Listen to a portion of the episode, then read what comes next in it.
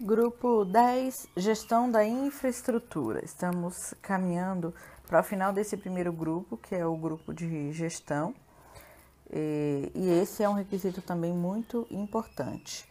O que é avaliado no grupo 10?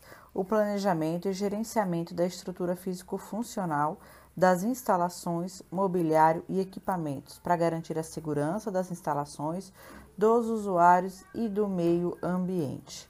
Qual a importância desse processo? Apesar deste papel fundamental, muitas organizações se perdem e têm dificuldades em realizar uma boa gestão de manutenção. O resultado é um trabalho de apagar incêndios, não realizando manutenções preditivas e preventivas, somente corretivas, que gastam muito mais recursos e impactam diretamente na satisfação do usuário.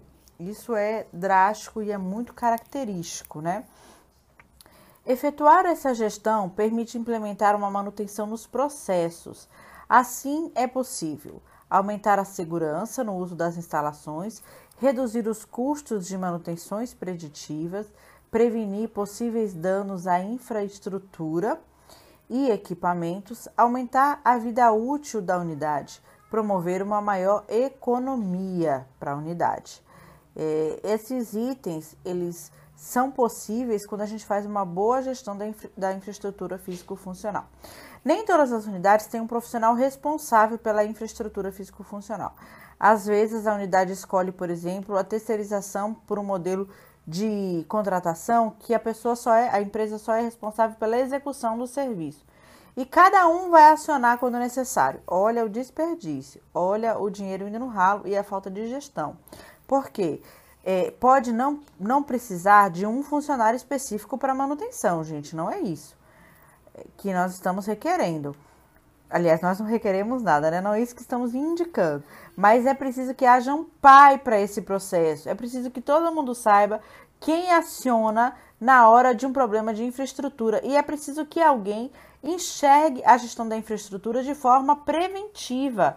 Porque se você só tem uma empresa que você vai acionar quando alguma coisa ruim acontecer, como é que a gente vai se preparar que as coisas ruins não aconteçam?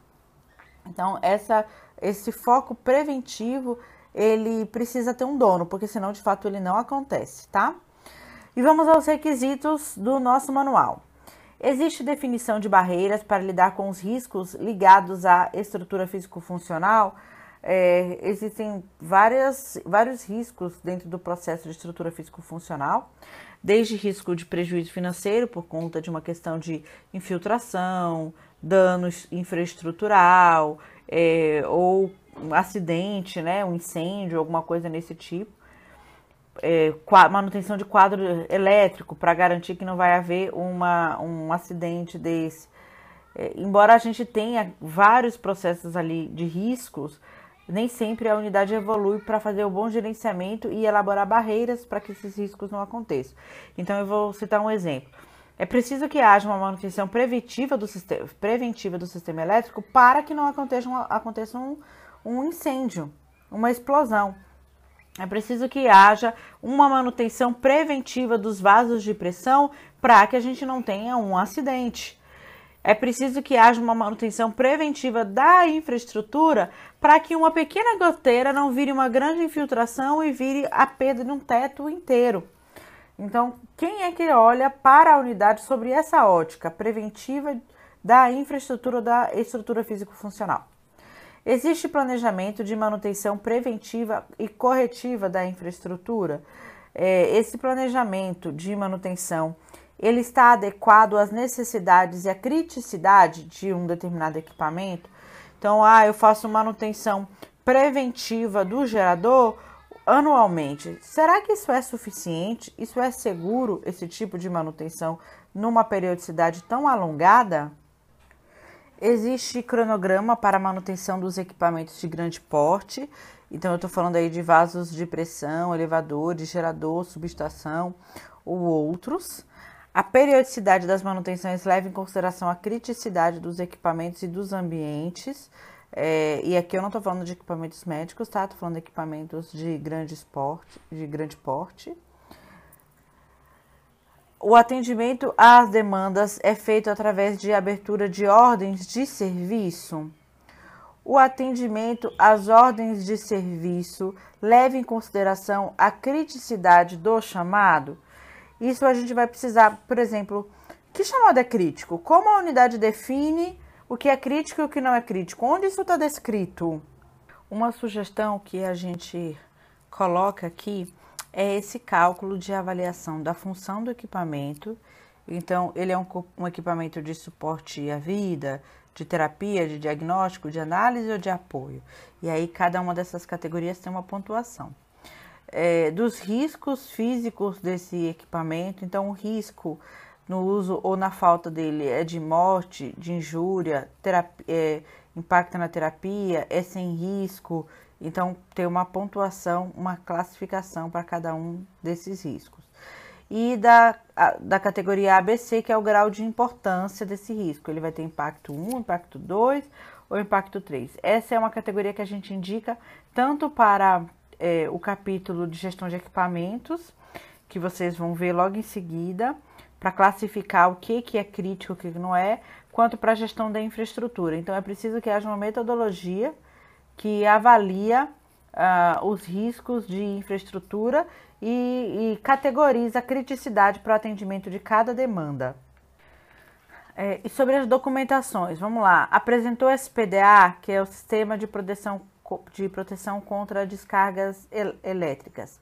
Essa é uma exigência do Corpo de Bombeiros para edificações e estabelecimentos comerciais com mais de 1.500 metros quadrados de área construída ou edificações com mais de 30 metros de altura.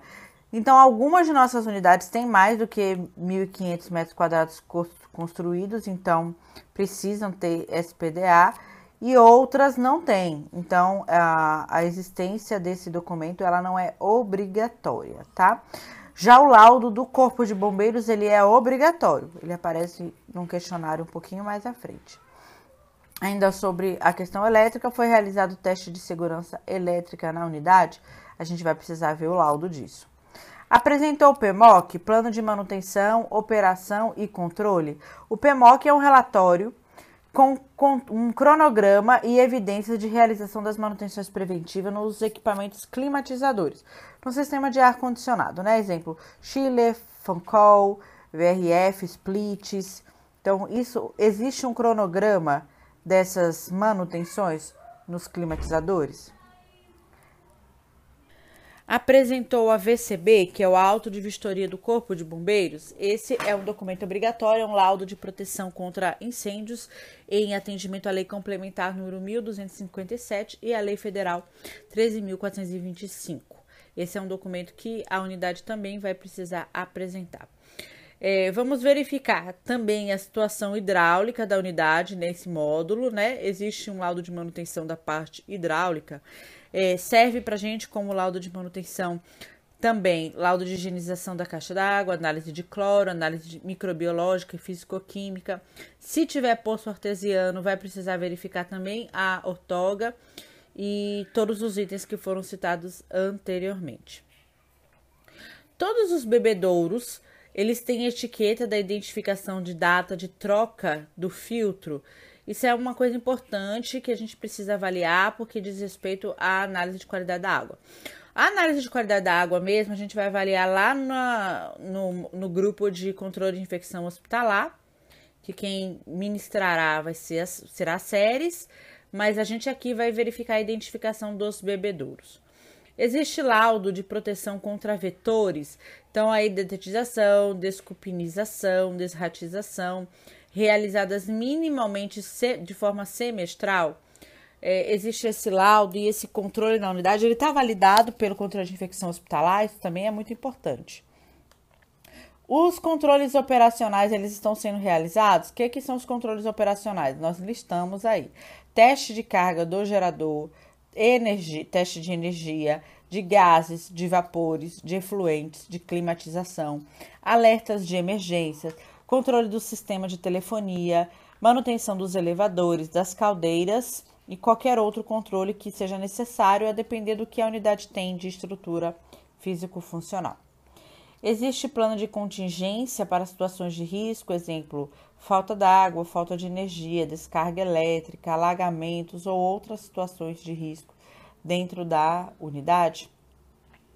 Existe sistemática para realização de inspeções e manutenções preventivas das instalações, considerando o cronograma de visita e instrumento de inspeção? É, então, é, aí eu estou perguntando sobre é, inspeções, tá? Não controle de manutenção.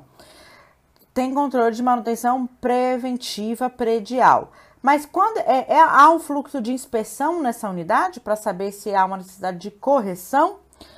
Esse, essa sistemática para inspeção, ela tem cronograma, ou ela tem um instrumento de inspeção, ela tem um checklist para verificar se está tudo ok?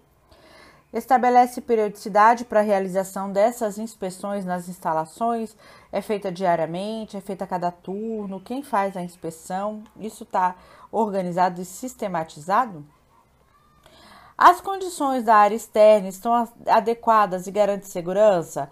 É, gente, quem vai fazer gestão de infraestrutura precisa ir de tênis, de sapatinho baixo, porque tem que andar toda a instalação. Tem que circular interna e tem que circular externa para verificar a conformidade com cada requisito desse. Então, a área externa ela também é contemplada dentro do checklist. Avaliar ali é, o acesso a carros, se as instalações estão é, em conformidade, se não tem perigo de alguma coisa caindo, ou de um, um muro que está rachado, ou falta de uma vaga de identificação, isso tudo você vai ver na avaliação das condições de área externa, né? Porque às vezes a gente vê na avaliando a área externa, você vê infiltração, você vê instalações totalmente diferentes das instalações que foram arrumadas para visita na área interna. Se a unidade possui vasos de pressão, é monitorado e verificado a instalação e a manutenção. Aí a gente trouxe alguns exemplos do que seriam esses vasos de pressão, né? Autoclaves, caldeiras, compressores, tanque de oxigênio. É, é necessário verificar o laudo e a calibração das válvulas de segurança e o programa de manutenção desse equipamento de grande porte. Os ambientes que envolvem radiação ionizante têm blindagem plumbífera, é, eu estou falando de sala de raio-x, e a gente precisa verificar se houve a garantia de proteção do ambiente externo à sala do exame, e com isso nós pedimos o laudo do ambiente, tá? Existe um local adequado para descarte de lixo tecnológico e de obras. É, aí a gente vai avaliar como é que está lá no PGR as questões de descarte de resíduos. A gente vai falar um pouco mais de descarte de resíduos quando estivermos falando de higienização, mas aqui é importante que essas verificações e essas avaliações sejam feitas.